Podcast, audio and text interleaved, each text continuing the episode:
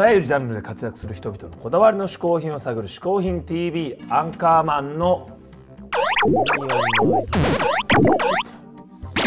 です。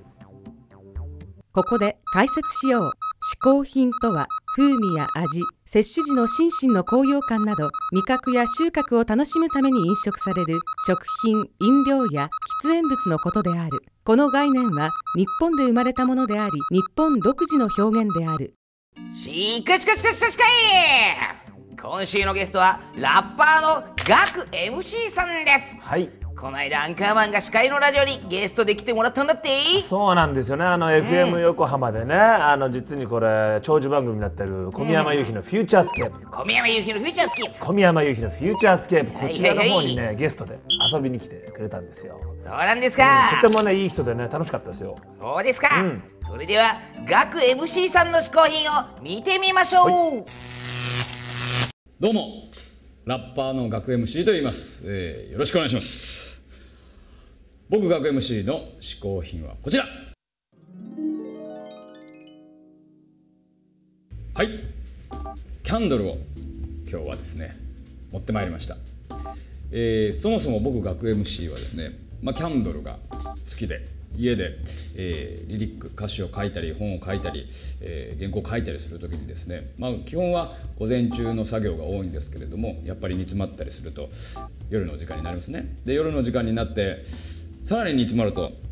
ちょっとこれスイッチ入れるぞということで、えーキャンドルを灯して明かり消して、えー作業に勤しむということになってるんですけれども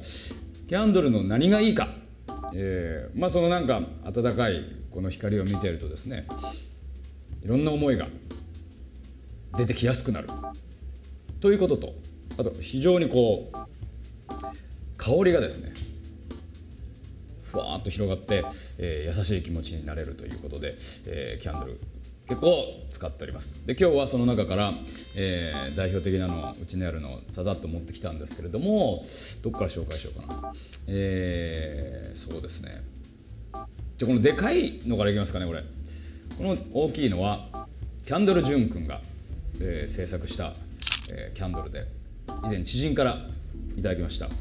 えー結婚記念日につけなさいと言われていただいたものでございまして、えー結婚記念日以外にもこうやってつけております。先日はこれでですね、えー子供と一緒に花火をしましたらですねここ上見えますかね。ちょっとすすがすすがついてしまいましたが、えーまあ、気にせずキャンドルはねやっぱり使わないといけないというふうにね僕は思っておりますのでガンガン使っていくと。でここにもう一つありますね。こちらが黄色い方がキャンドルジュン君から本当にいただいたキャンドルジュン君キャンドルになっております。はい。あとこれはえっ、とハワイに行った時にヤシの実。ヤシの実の殻で作ったキャンドルみたいな。キャンドルのいいところはねもうほんとその器で全然変わっていくなというところがまた面白くてですね。置物としても活躍しております。香りといえばこちらですね。ヤンキーキャンドルさん。これねあのーこのシェードというのをこう取るとですねここに火がついてるんですけれどもこれがあることによって香りが広がりやすくなる。なぜかというとですねキャンドルってこう熱で溶けてその溶けた部分から匂いが出るわけなんですがこうすることによって熱がこもってこの溶ける範囲が広がって匂いが余計出てくるということでこれのあるなしで随分と、えー火の広がりが変わるということですね。でここのね縁がまた熱伝導を良くするということでこれ大変ナイス香りがします。ヤンキーキャンドルさん。そしてこれが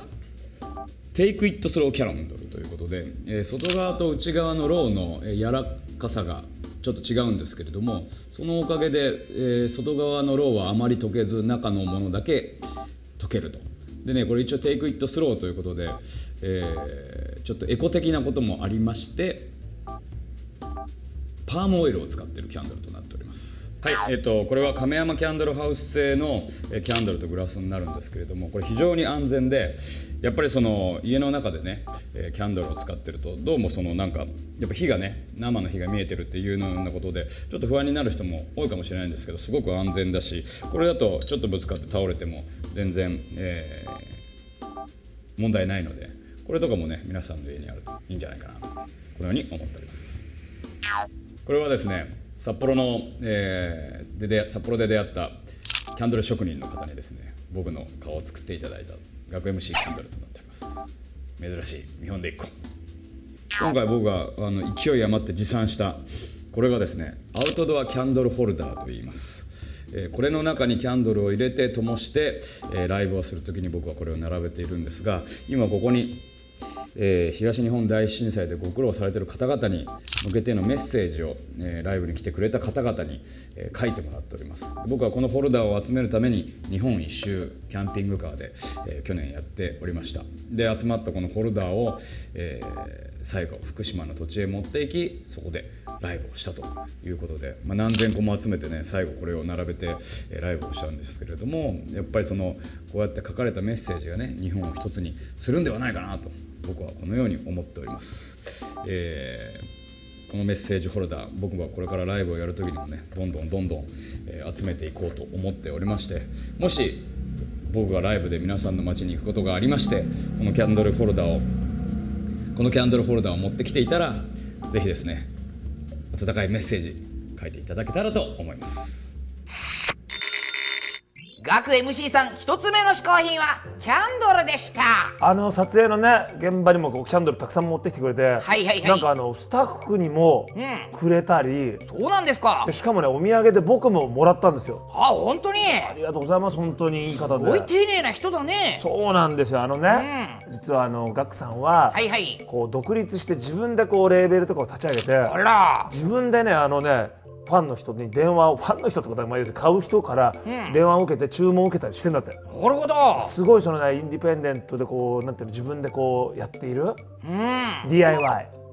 社長さんなんですよだから。えじゃあ音楽レーベル立ち上げたってことは、アンカーマンと同じ社長ってことだよね。そうだね。僕と同じ社長だね。それにしては、ガクさんの社長とアンカーマンの社長では社長だぞ。随分しっかり度が違うか僕なは社長です。そうです。何言ってんですか。